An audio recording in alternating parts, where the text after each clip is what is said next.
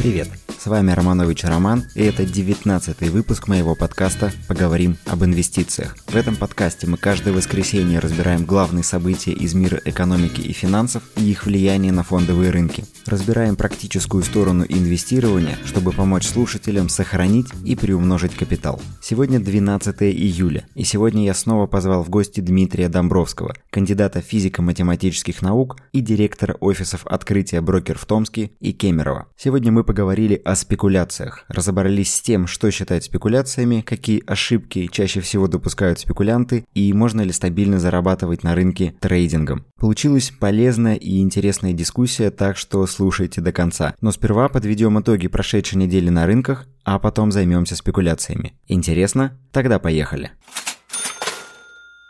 Итак, за прошедшую неделю индекс московской биржи практически не изменил своего положения, остался на тех же уровнях, что и неделю назад. Американский S&P 500 вырос на 1,8%, золото выросло на 1,3%, нефть прибавила 1%.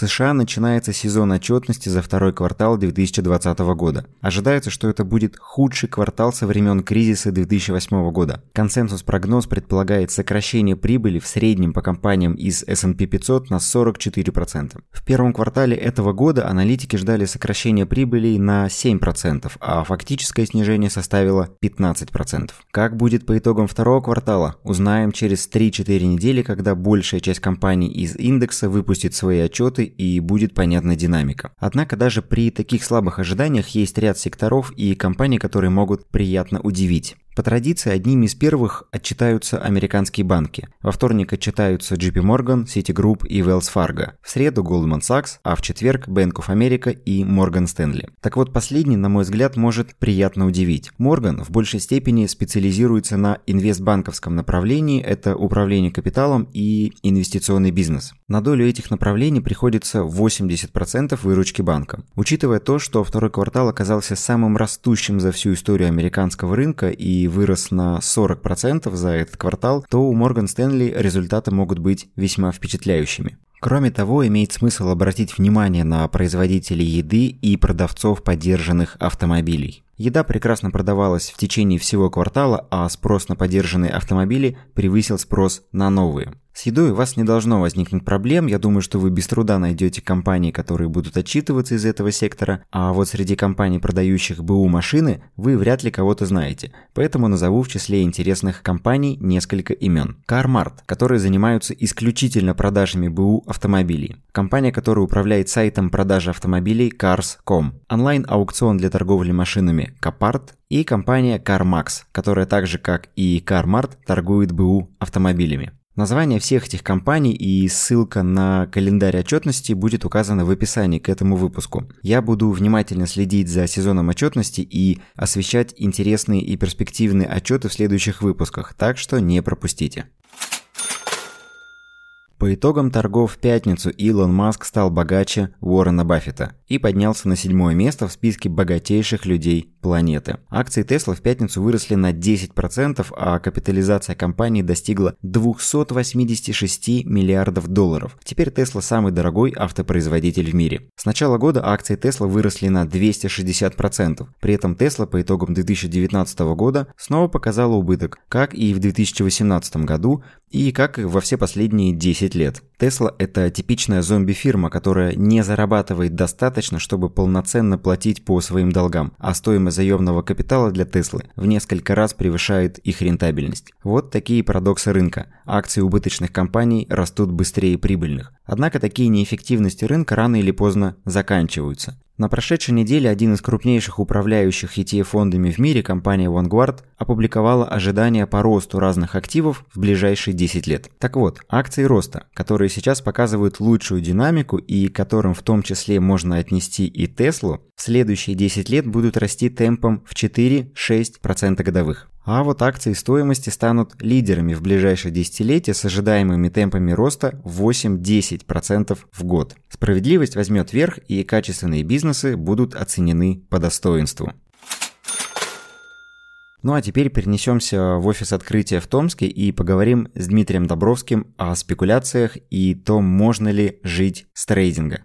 Мы с тобой в прошлом выпуске хотели поговорить про спекуляции. И сегодня настал тот момент, когда мы можем с тобой это сделать. Привет. Привет. Мы с тобой в прошлый раз говорили, что спекуляция – это вообще отдельный мир, что очень многие люди совершают здесь еще больше ошибок, чем в инвестировании. Давай, наверное, начнем... Они просто более критичные, наверное, не больше. А более критичные. Ну да. Давай начнем, наверное, с того, что такое вообще спекуляция, что относить к инвестированию, а что к спекуляциям. Ну да, наверное, есть смысл разграничить. Инвестирование, оно э, долгосрочное, пассивное, сделки редкие и направлено не в основном фундаментальная основа следующая, что все в долгосрочной перспективе, что мы покупаем в рамках инвестирования, должно вырасти в цене. Спекулянт Проще всего его отличить по срочности, сделки гораздо более короткие, но и по цели. То есть, если мы э, открываем долгосрочную сделку, но на падение рассчитываем, то это тоже спекуляция чистой воды. Никакой фундаментал не может приводить э, к инвестированию наоборот с точки зрения падения, ну, ожидания ожидания падения, шорт так называемый. А чаще всего спекулянты начинают краткосрочные сделки э, совершать и пытаться поймать колебания любых движущихся на рынке активов. Угу. Акций, там некоторые даже на облигациях умудряются спекулировать. Пуще прежнего фьючерсы, опционы, криптовалюта. Краткосрочные сделки, э, мы же как э, спекулянты откуда приходят на рынок? Они приходят, видят где угодно графики цен и в один прекрасный момент смотрят, ничего себе, это вот 10% э, за две недели рост акций или там пуще прежнего 90% за месяц. Это же сколько можно заработать? Я, значит, вложил миллион, заработал 90% и через месяц у меня почти 2 миллиона. Круто, круто, все так хотят жить. Ну вот, и начинают э, пробовать эти колебания ловить. Потому что когда мы смотрим на график задним числом, нам кажется, что все просто. Действительно, там доллар недавно был 68. Очевидно было, что ниже он не пойдет, и его надо покупать, а сейчас он 71.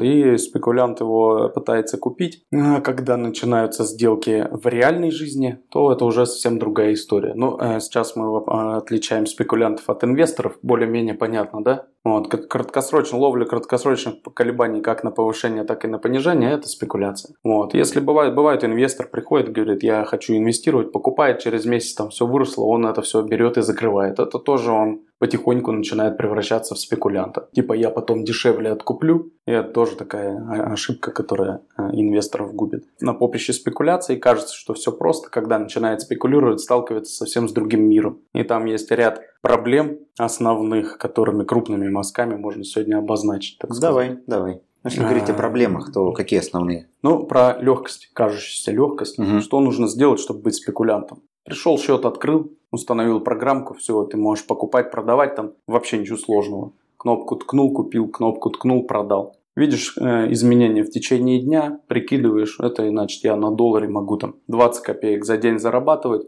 но я могу не на свой капитал, а в 10 раз больше с плечом торговать. 20 копеек на 10, 2 рубля, что не жить все прекрасно. Эта легкость привлекает дилетантов, ну и будучи дилетантом, нужно э, сразу отличать, что это профессиональная среда. То есть здесь нет таких легких денег, которые ты пришел реально и начал там у кого-то отбирать, да, потому что твой заработок это проигрыш кого-то другого, если про замкнутую спекулятивную среду говорить. Соответственно, там есть свои профессионалы, это mm-hmm. все равно, это сродни тому, что я, например, решил играть в футбол и заявился сразу на уровень России. Собрал команду и пошел на уровень России играть. Как я буду выглядеть против Спартака какого-нибудь, я не знаю, Зенита.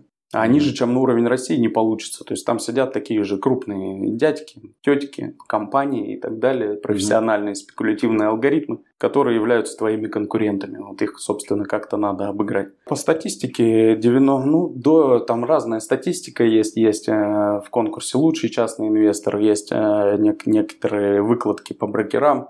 В общем и целом от 70 до 90 процентов трейдеров они уверенно теряют деньги. Угу. То есть раз за разом делают сделки и раз за разом теряют. Процентов 5 еще умудряется сидеть в нуле и процента 2-5 зарабатывают реально. По брокерским конторам примерно та же разбивка. Зарабатывают только те, у кого уже есть опыт, кто знает, у кого есть необходимые знания, и он профессионально этим занимается, потому что это профессиональное занятие. Ты знаешь людей, которые живут трейдингом, которые профессионально этим занимаются и только с трейдинга зарабатывают? Да, знаю. Ну, чтобы не казалось, что это что-то такое недостижимое, то есть к этому можно прийти, но это не просто так. Ну, это из, из разряда спора некоторые, э, второй лагерь есть один из лагерей людей, которые с фондовым рынком связаны, которые говорят о том, что все движется случайно, заработать там вообще нереально. Угу. А те, кто зарабатывают, им просто повезло. Ну, есть люди, которым везет уже десятый год к ряду практически каждый месяц. Это нереально.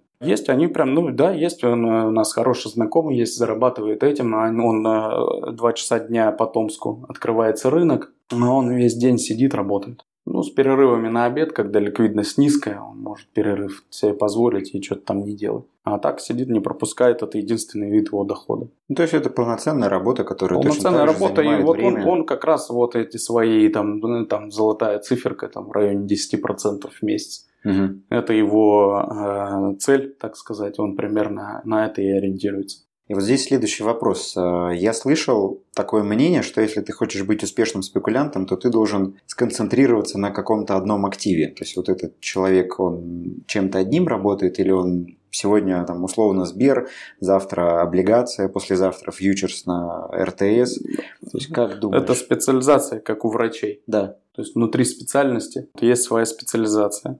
У него примерно такая же история. Есть э, другие примеры, кто-то работает на валюте, угу. сугубо валютный спекулянт, доллар, рубль, э, евро, рубль, не только там.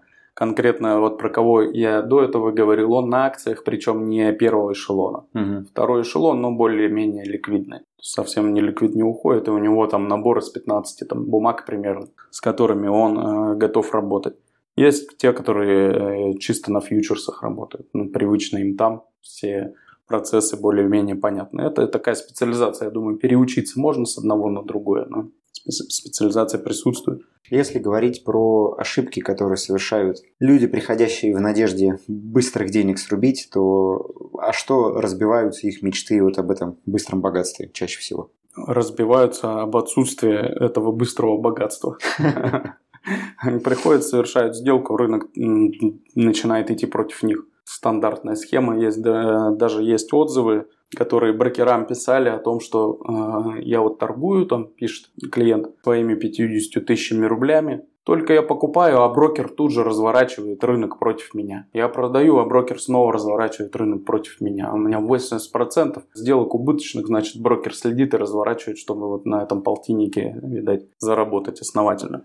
Ну, понятно, что отзыв эмоциональный, тем не менее он очень реальный. И иногда действительно кажется, что, ну, правда так и есть, что рынок правда как-то видит, что я делаю, и ходит mm-hmm равнехонько против меня. С чем это связано? Первая базовая вещь, когда ты приходишь на рынок, ты хотя бы какие-то минимальные знания должен иметь. Если с какой-то реальной сферой сравнивать, ну я не знаю, ты пришел играть в хоккей, ты возьми, научись, как правильно клюшку держать. Не держи ее наоборот, кверх ногами. А люди делают именно так, берут клюшку вверх ногами, надевают вместо коньков валенки и начинают пробовать играть. А, опять же, играть на профессиональном уровне. Ну, это же нонсенс будет, да?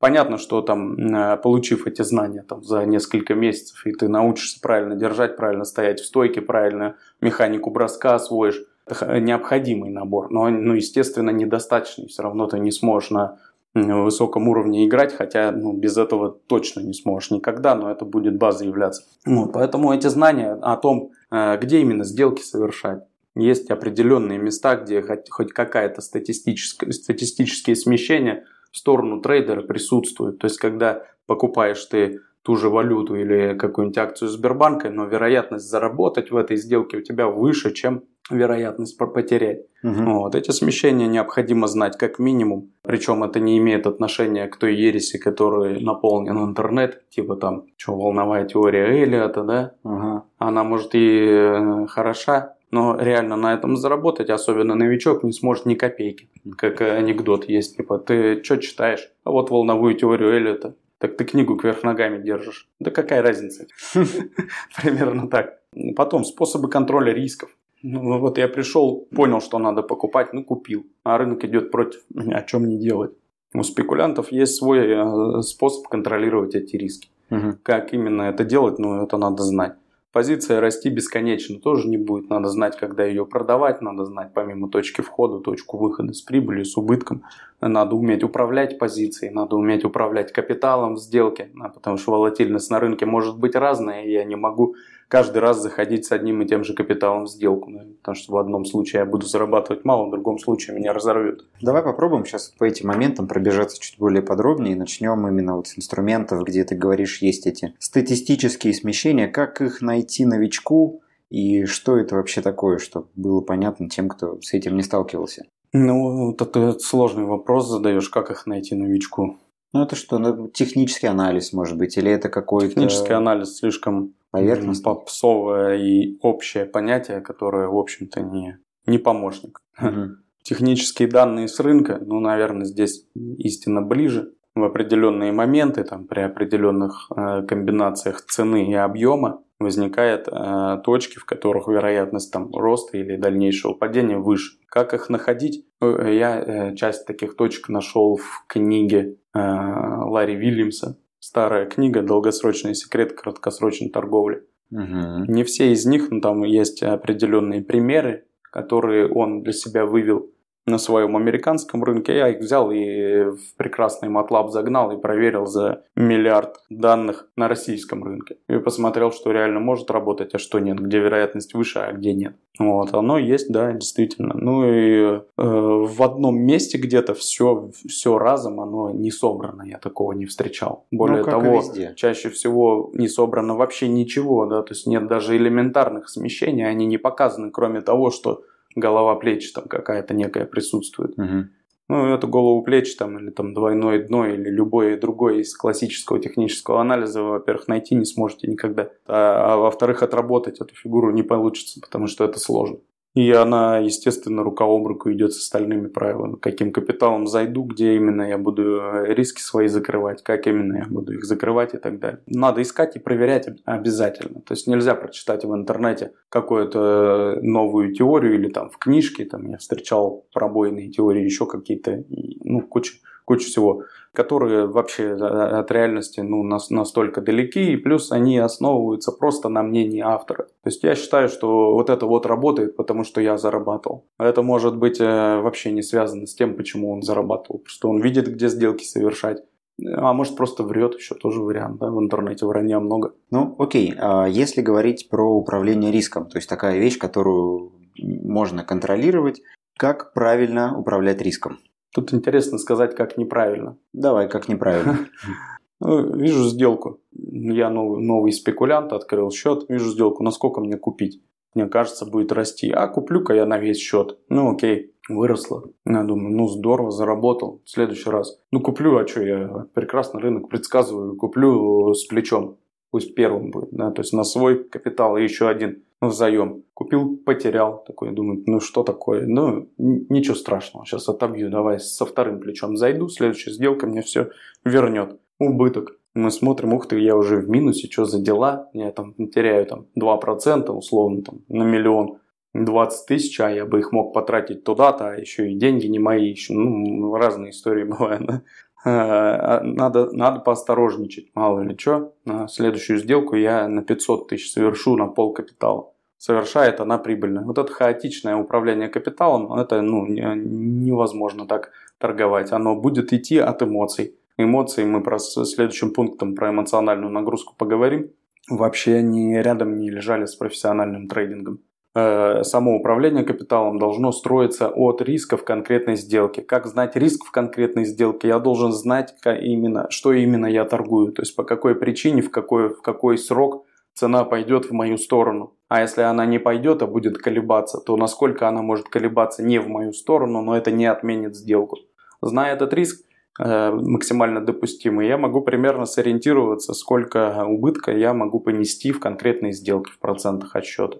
Ну, внутри дня там 0,2-0,3%, наверное, не больше можно брать на себя.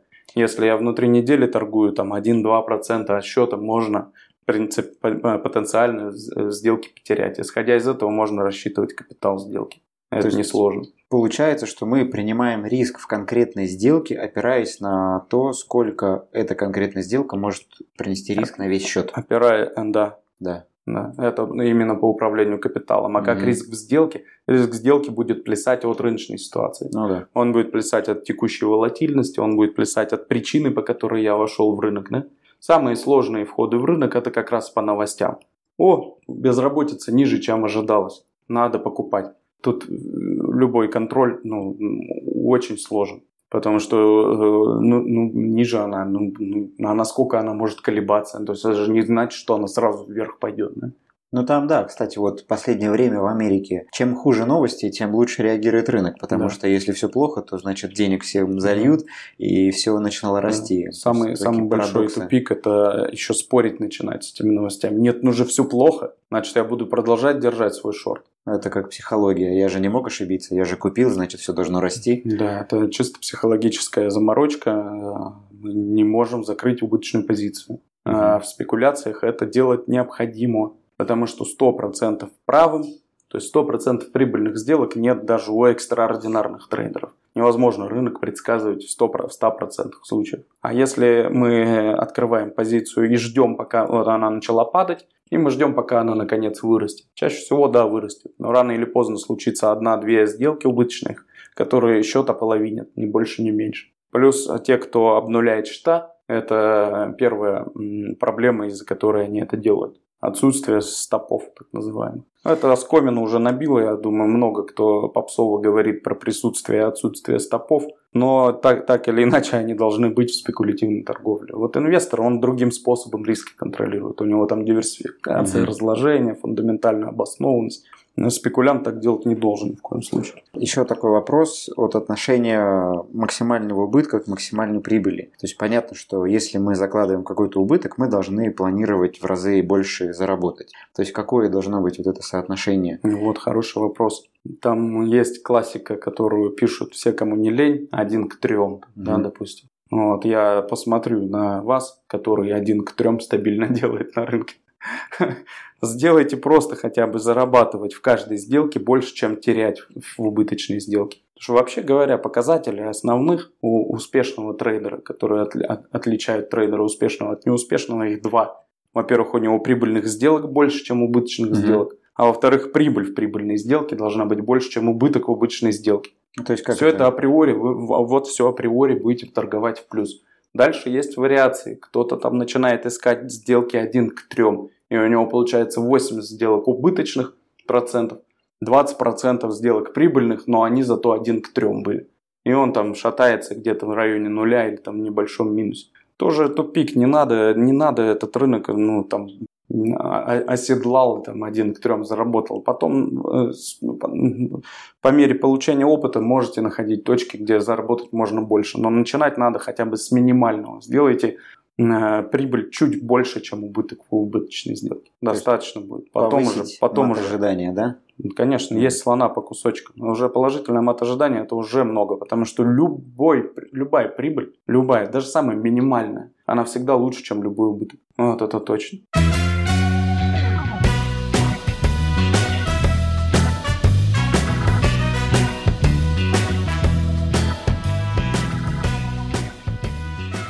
Еще, вот с этим связанное, да, оно уже из, разря... из разреза эмоций, можно сказать следующее, что э, эмоциональная нагрузка в трейдинге действительно большая, очень большая.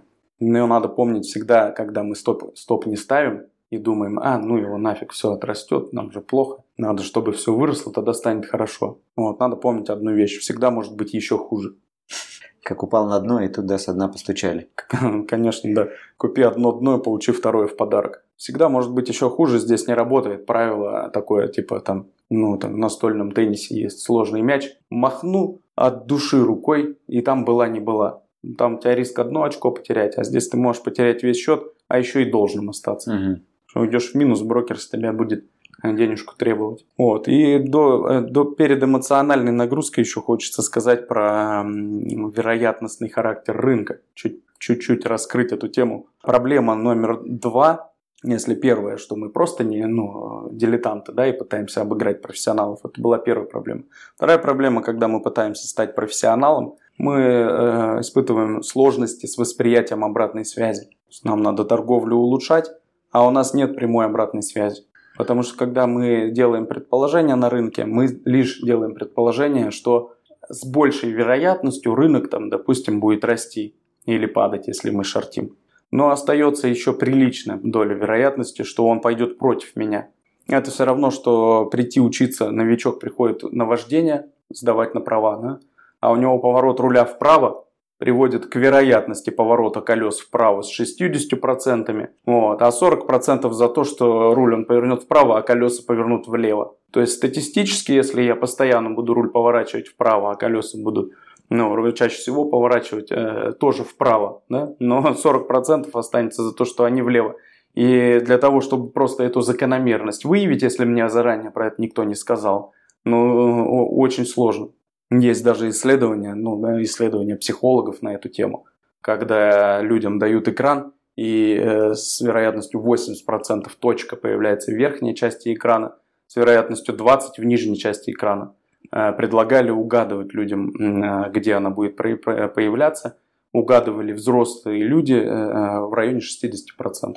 То есть 60% правильных угадываний. Даже после того, как им говорили, что алгоритм появления точки линейный, ну, относительно, mm-hmm. то есть он простой, да, то есть вероятность в одной части выше, чем вероятность в другой. Казалось бы, ты всегда в верхнюю часть экрана, у тебя будет вероятность 80%. Да.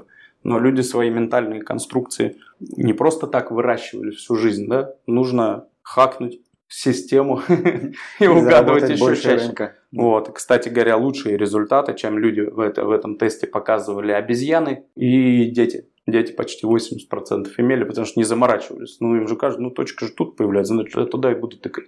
На рынке все по-другому. Люди начинают, рынок упал, значит, я должен купить.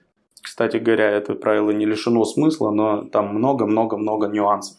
Или рынок упал рано или поздно отрастет, вот это вот все не надо. Там э, чем чем с более простых вещей я буду начинать, тем лучше. Э, чем быстрее я начну понимать вероятностный характер рынка, тем лучше. Ну а вот простому человеку как их искать? Э, хотя бы по себе начинать считать сделки, чтобы э, воспринимать обратную связь. То есть у каждого она все равно своя будет? Вот. И в каждом инструменте Основные статистические смещения можно пробовать поискать ну где, ну, ну хотя бы эту книжку попробовать прочитать, которую я до этого mm-hmm. рекомендовал. Но ее бессмысленно читать. Ну хотя бы надо, наверное, Excel какой-то освоить, выгрузить данные. Но там как правильно тестировать те или иные смещения. Там тоже целая наука. Есть книга Линды Маккормик, она толстенная, ей убить можно. Вот, она про тест э, гипотез пишет. Ну, про тест э, автоматизированных систем принятия решений не, не, не тривиальная задача. Ну, можно. Ну, хотя бы там возьмите за год, посчитайте. Потому что не так, как пришел на рынок, посмотрел, о, вот здесь было дешево, я бы точно купил. Но это точно не работает. Возьмите более формальные критерии, попробуйте посчитать. Сколько за год было бы по такому критерию, вот на таком-то инструменте сделок в плюс. Это mm-hmm. можно сделать даже там, имея базовые навыки в Excel. Данные исторические тоже есть ресурсы, с которых можно скачивать. Э, что Россию, что Америку. На Америке Яха, на России Финам угу. предоставляет эти данные без проблем. Скачал, посмотрел. Взял этот год, но этот года мало. Нужно взять теперь, кроме этого года, отмотать лет эдак на 5 назад, когда рынок другой характер имел. Он принципиально не менялся, но он мог иметь другой характер в нюансах. Другая волатильность, другая протяженность трендов, угу. скорость э, роста, скорость падения, частота разворотов, продолжение движения и тому подобное. Характер в нюансах мог отличаться. Проверьте там то же самое, работает или нет. Чтобы не иметь иллюзию, что вы нашли граль и теперь можно продавать квартиру. Это шутка была, сарказм, если что.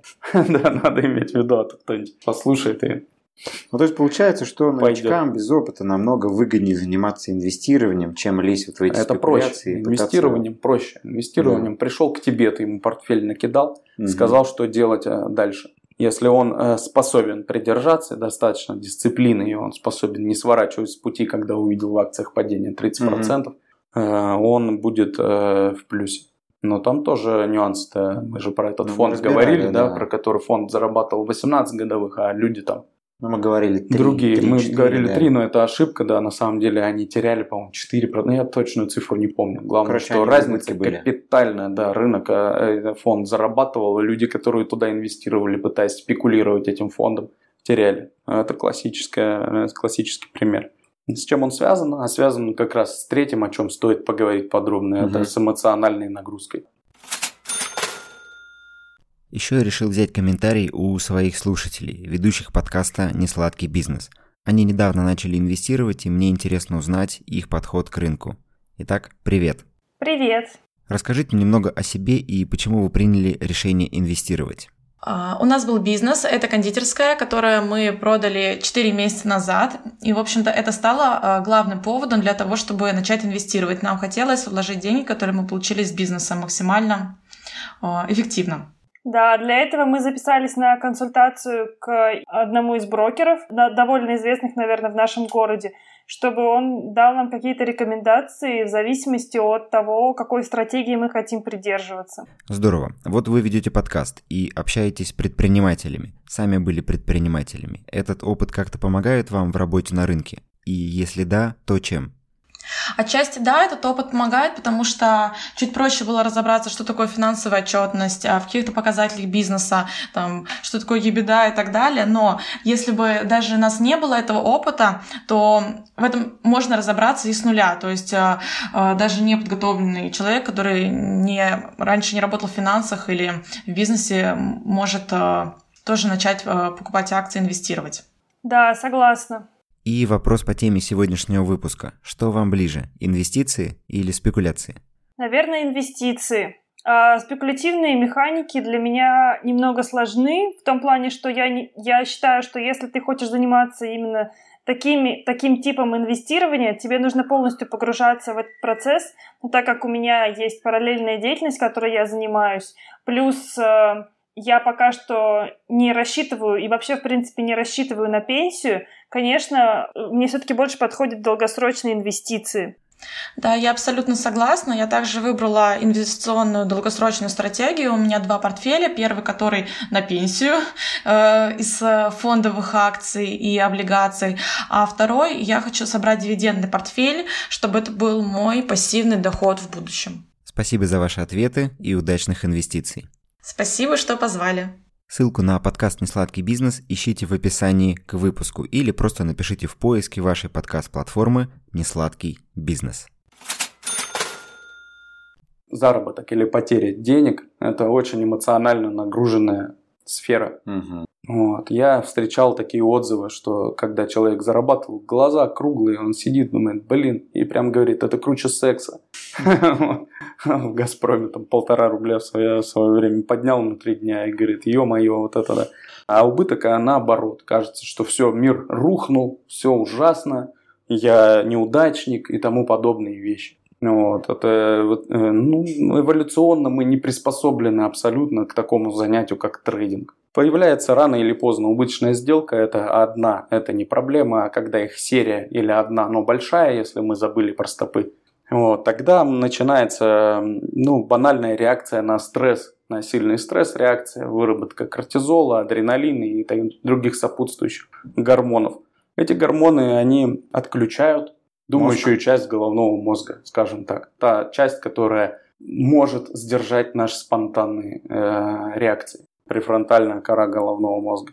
Она физи- на физиологическом уровне отключается. Ну, точнее, э, гасится. И ну, мы тупеем. Вот, а будучи тупым в профессиональной деятельности, это как если бы я играл в футбол и вдруг у меня отказали ноги. Угу. Точнее, стали в три раза медленнее. Тяжело было бы мне продолжать играть этот матч вот в этом, на этом профессиональном уровне.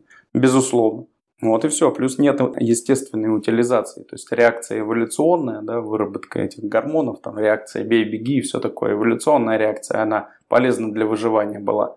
Здесь организм не соображает, что реальной угрозы жизни нету, а реакция та же самая. Но нет реальной естественной утилизации этих гормонов. Mm-hmm. То есть, когда я, у меня бей-беги, а я там подрался или бежал полчаса, то я все, ну, выплеск произошел, они э, там перестали иметь свое действие, это, переработались и так далее. Все, я могу себя нормально чувствовать. А здесь я сижу на стуле один на один с монитором. Что Никуда не спрятаться. Да. И пытаешься отыграться еще. Вот, потому ты и пытаешься отыграться, потому что унять эту боль да. может только прибыль. Только то, что ты э, что-то заработаешь и начнешь понимать, что не такое я и чмо, все на самом деле терпимо, Вот, это на самом деле выработался эндорфин там, и окситоцин и тому mm-hmm. подобные вещи, которые являются как правильно сказать, антагонистами. Да, То да, есть они да, да, гасят. гасят действие предыдущих гормонов. И наоборот, следующая убыточная сделка, и мы опять все то же самое испытываем. Здесь могут быть, кстати говоря, ну, э, рекомендации могут быть следующие. Самое хорошее – не доводить до этого. То есть ставить Нельзя быть в напряжении, и невозможно напряженным сидеть торговать. Тебе нужно не доводить до, до того уровня, когда ты начнешь себя вот так чувствовать. Угу. То есть, как, ну, банально, убыток в убыточной сделке или убыток на день должны быть под контролем. Угу. И тут большая доля дисциплины. То есть, мы должны вовремя прекратить торговлю и просто отдохнуть. Мы отдохнем, действие, там, негативное действие любых гормонов, оно пройдет само собой по истечению времени. Можно упасть, отжаться, можно облиться холодной водой. Вот. Ну, то есть, Я... это в любом случае контроль, установление планов, лимитов. А, кстати, с профитом вопрос работает? То есть, ты, например, ставишь себе цель на день убыток, например, 0,5% максимальный, и ставишь себе прибыль там, 1% на день. Вот заработал 1%, все, иди гуляй, или сидишь ну, там, о, Честно фартит. говоря, вот у меня работает. Я выше какой-то прибыли, у меня пропадает мотивация. Я считаю, что это хороший результат за день в районе там, 2% примерно. Все, я уже способен бросить торговлю. Наверное, это не совсем правильно, но чисто психологически я так делаю. Ну, а есть и противоположная точка зрения, люди так не делают. То есть прибыль, она и в Африке прибыль, торгуй, торгуй весь день, а дальше будет что будет. Угу. Вот, это тоже правильно. Кому как больше нравится. Ну, тут тоже, да, можно впасть в эйфорию и следующая сделка на волне Та же, Да, то же самое, только чуть меньшую, э, чуть меньшим весом. Те угу. же самые эмоциональные реакции, они с другим знаком, и имеют меньший вес, потому что негативные эмоции для нас сильнее, чем позитивные. Угу. Ну, я в свое время торговал фьючерсами, году, наверное, в 2008 скальпингом Хорошее занимался. Время, да, 400-500 сделок в день сидел там. Начал заниматься в восьмом году, да. Поставил да. привод, кнопки да, да, купить, да, продать, да, чтобы да. сразу все само делалось, и 500 сделок, да. Это, кстати, хорошая школа про, в плане эмоциональных угу. вот этих вещей. Но выматывает. Быстро очень поймешь, да, но выматывает это не для всех. Да. Ну, то есть, подводя итог, тем, кто хочет заняться спекуляциями, во-первых, нужно 10 раз подумать, стоит ли вообще это нужно делать. Нужно э, принять как аксиому следующее, что это не просто это профессиональная деятельность в отличие там, от инвестиций, где нет ни такой нагрузки, ни, такого, ни таких требований к знаниям, где можно, воспользовавшись там, какими-то готовыми даже решениями или готовыми консультациями, э, создать правильный подход, реализовать правильный портфель. Вот, здесь так не получится. То есть ни один консультант, ни один робот в интернете не будет за тебя зарабатывать. Это придется делать самому. То есть спекулянт будет торговать сам. Вот это, кстати, тоже с роботами такой сейчас популярная тема. Многие спрашивают, а вот хочу купить робота. Все хотят купить робота. Да, но тут же надо понимать, что любой робот, он конкурентен да, между собой, потому что робот – это алгоритм.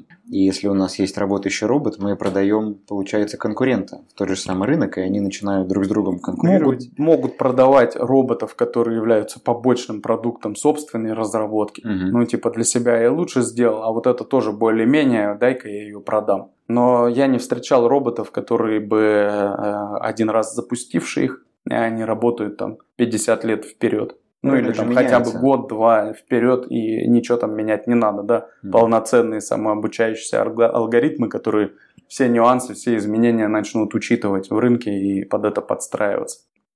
Таких не, ну, не, ну, реально не встречал, я думаю, их просто не встречал по одной причине, потому что их не существует.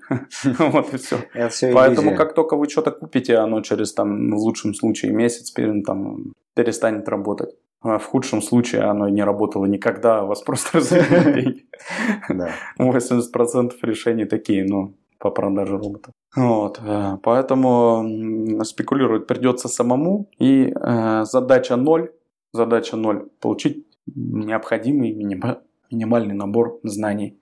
То есть правильный хват клюшки, ты mm можешь всему, всему учат, да, правильная механика броска. Ты можешь не бросать, как Овечкин там со своего офиса лепит в девятке, что никто там поймать не может. Но ты будешь знать, как правильно это делать, и на основании этого да, вторым пунктом начнешь получать опыт. С помощью опыта будешь улучшать эти навыки. А там ты уже смо- сможешь потихоньку, потих- полегоньку себя отчитывать, отщипывать не один там к трем, пусть будет там убыток убыток и прибыль один к одному, но хотя бы что-то. Да? Ну и э, помнить, что рынок вероятностный и необходим э, необходимы приемы для работы, которые позволяют эту вероятность увидеть. Не так, что о, сегодня был плохой день, у меня торговля сломалась полностью, система нерабочая. Ничего подобного. В любой, даже прекрасной системе будет рано или поздно, системе принятия решений рано или поздно, период убыточных сделок. Больше того, если 100 тысяч раз подкинуть монетку, сколько она упадет подряд орлом, как ты думаешь? Не бросал. Не, вот, я не бросал, Не руками, правда, иначе у меня руки стерлись по локоть. С помощью э, генераторов случайных чисел в том же MATLAB. Примерно 16-18 раз одной стороной подряд может выпадать. Но это не значит, что э, система 50 на 50, вот эта процентовка угу. расстроилась, на, на, наступил тренд на рынке. Вот, это, это не значит. Просто ну, поведение случайной величины там, угу. ну, или, или вероятностной величины может вот так, таким образом выражаться. Поэтому, ну, статистику, будучи новичком, по крайней мере, по себе, изучать необходимо. Можно смотреть, насколько правильно я вхожу в рынок. То есть, может, у меня там 30% входов правильные, 70% неправильные. Тогда мне надо работать над входом в рынок, это очевидно. Над принятием, э, над выставлением стопов. Я по себе в свое время очень здорово определил, что когда я ставлю первоначальный стоп, а потом в сторону сделки его передвигаю, у меня есть такой э, подход – то передвижение стопа в большинстве случаев верное. То есть, если я его не передвину, будет хуже статистически. То есть, передвигать его надо, я делаю это правильно. Вот и все, именно я. Могу я этому научить, но это еще ну, это совсем другой вопрос.